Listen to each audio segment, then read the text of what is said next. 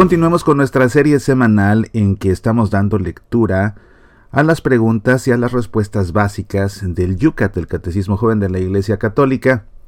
Estas respuestas breves que ofrece el catecismo, lógicamente tienen que ser complementadas ya con tu estudio personal de la explicación que ofrece el Yucat y para ahondar aún más, consultando los numerales específicos del catecismo de la Iglesia Católica que puedes encontrar referenciados en el mismo Yucat. En esta emisión repasaremos las preguntas 49 a 70. La providencia de Dios. ¿Dirige Dios el mundo y también mi vida? Sí, pero de un modo misterioso Dios conduce todo por caminos que solo Él conoce hacia su consumación. En ningún momento deja de su mano aquello que ha creado. ¿Qué papel juega el hombre en la providencia divina? La consumación de la creación a través de la providencia divina no sucede sin nuestra intervención. Dios nos invita a colaborar en la perfección de la creación. Si Dios lo sabe todo, ¿por qué no impide entonces el mal?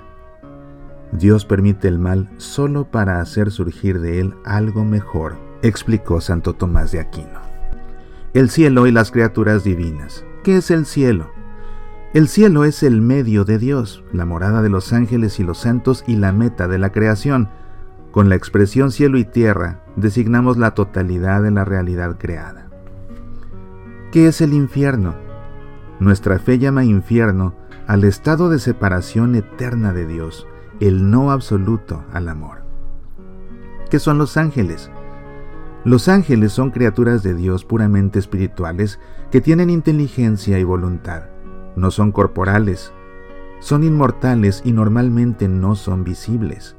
Viven constantemente en la presencia de Dios y transmiten a los hombres la voluntad y la protección de Dios. ¿Se pueden establecer relaciones con los ángeles? Sí, se puede pedir ayuda a los ángeles y solicitar su intercesión ante Dios. La criatura hombre. ¿Tiene el hombre una posición privilegiada en la creación? Sí, el hombre es la cumbre de la creación porque Dios lo creó a su imagen. ¿Cómo se debe comportar el hombre con los animales y otras criaturas? El hombre debe honrar al Creador en las criaturas y tratarlas con cuidado y responsabilidad. Los hombres, los animales y las plantas tienen el mismo Creador, que por amor los llamó a la existencia. Por ello, el amor a los animales es profundamente humano. ¿Qué quiere decir que el hombre ha sido creado a imagen de Dios? A diferencia de los seres inanimados, de las plantas y de los animales, el hombre es una persona dotada de espíritu. Esta característica lo vincula más a Dios que a las demás criaturas visibles. ¿Para qué ha creado Dios al hombre? Dios ha hecho todo para el hombre, pero al hombre, la única criatura querida por Dios por sí misma, lo ha creado para que sea eternamente feliz. Y esto lo alcanza conociendo a Dios, amándole, sirviéndole y viviendo con agradecimiento a su Creador. Porque Jesucristo es el modelo mayor para el mundo. Jesucristo es único porque Él no solo nos muestra la verdadera esencia de Dios, sino el verdadero ideal del hombre. ¿En qué consiste la igualdad de todos los hombres? Todos los hombres son iguales porque tienen el mismo origen en el único amor creador de Dios. Todos los hombres tienen en Jesús su Salvador. Todos los hombres están destinados a encontrar su felicidad y su bienaventuranza eterna en Dios. ¿Qué es el alma? El alma es lo que hace a cada hombre ser hombre, su principio vital espiritual, lo más íntimo de su ser. El alma es la causa de que el cuerpo material sea un cuerpo humano vivo. Por el alma, el hombre es el ser que puede decir yo y existe ante Dios como individuo inconfundible. ¿De dónde procede el alma del hombre? El alma humana es creada directamente por Dios y no producida por los padres. ¿Por qué ha creado Dios al hombre como varón y mujer? Dios que es amor y el prototipo de comunión, ha creado al hombre como varón y mujer para que conjuntamente sean imagen de su esencia. ¿Qué pasa con las personas con tendencias homosexuales? La Iglesia cree que el hombre y la mujer, en el orden de la creación, están hechos con necesidad de complementarse y para la relación recíproca, para que puedan dar vida a sus hijos.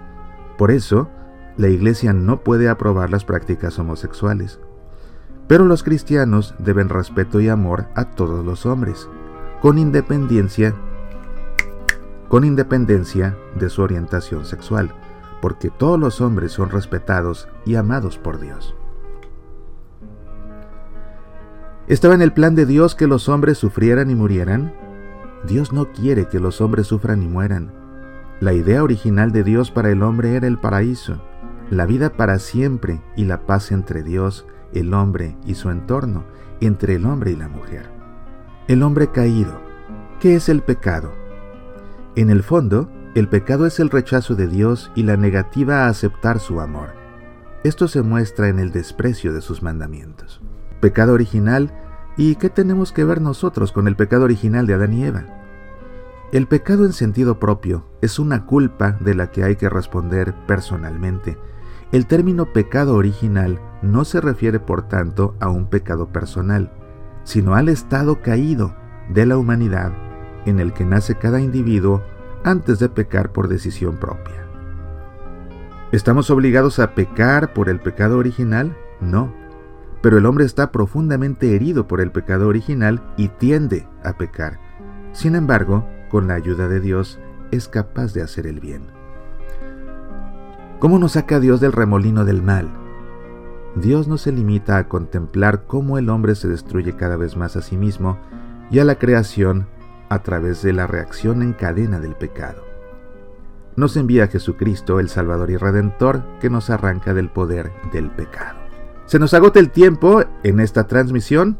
Hemos cubierto las preguntas 49 a 70. Para profundizar en estos temas, consulta tu Yucat, el Catecismo Joven de la Iglesia Católica. Continuaremos la próxima semana. Soy Mauricio Pérez, estas son Semillas para la Vida.